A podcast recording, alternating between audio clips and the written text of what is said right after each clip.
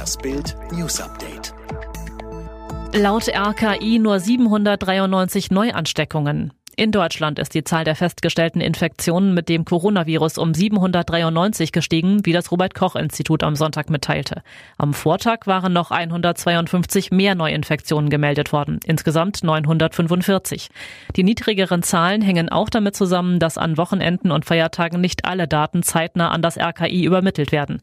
Der Wert für Ansteckungen mit dem Coronavirus in Deutschland liegt jetzt bei 0,78. Ein Infizierter steckt damit also im Schnitt immer noch weniger als einen weiteren Menschen an. Oder anders ausgedrückt, zehn Infizierte stecken insgesamt etwa acht weitere Personen an. Mit Empörung hat Bundesinnenminister Horst Seehofer auf den Angriff auf ein Team der ZDF Heute Show in Berlin reagiert. Gleichzeitig wies er auf die Verpflichtung der Sicherheitsbehörden hin, Medienvertreter auch auf Demonstrationen zu schützen. Die Freiheit der Presse ist eine Säule unserer Demokratie. Der Staat hat zu garantieren, dass dieses Grundrecht zu jeder Zeit an jedem Ort gewährleistet ist, sagte der CSU-Politiker am Sonntag der deutschen Presseagentur. Das siebenköpfige Team der Satiresendung hatte am Freitag bei einer Demonstration gegen die Corona-Regeln gefilmt. Anschließend wurde es von 20 bis 25 Vermummten so brutal angegriffen, dass sechs von ihnen im Krankenhaus behandelt werden mussten. Rettet auch Polen Teile unseres Sommerurlaubs? Griechenland, Kroatien und Malta haben ihren Gästen aus Deutschland bereits vorsichtig Hoffnung auf Strand und Wellen im Sommer gemacht. Nun könnte auch Polen als viertes EU-Land Touristen ins Land lassen. Bei einer Videoratskonferenz der EU-Tourismusminister Anfang vergangener Woche signalisierte der polnische Vertreter Zustimmung für Öffnungspläne.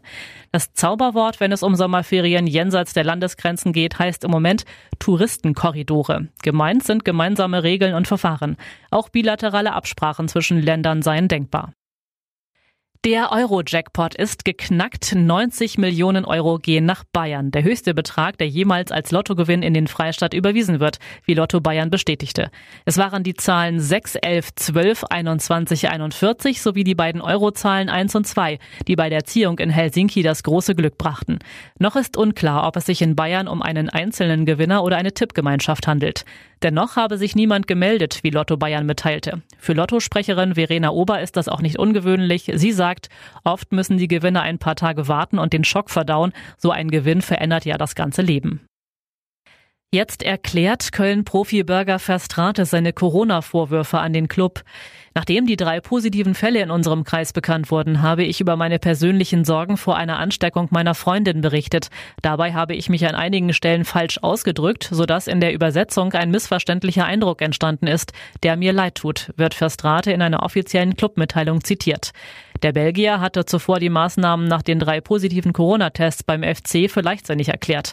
Auch weil nur die drei betroffenen Personen in Quarantäne mussten.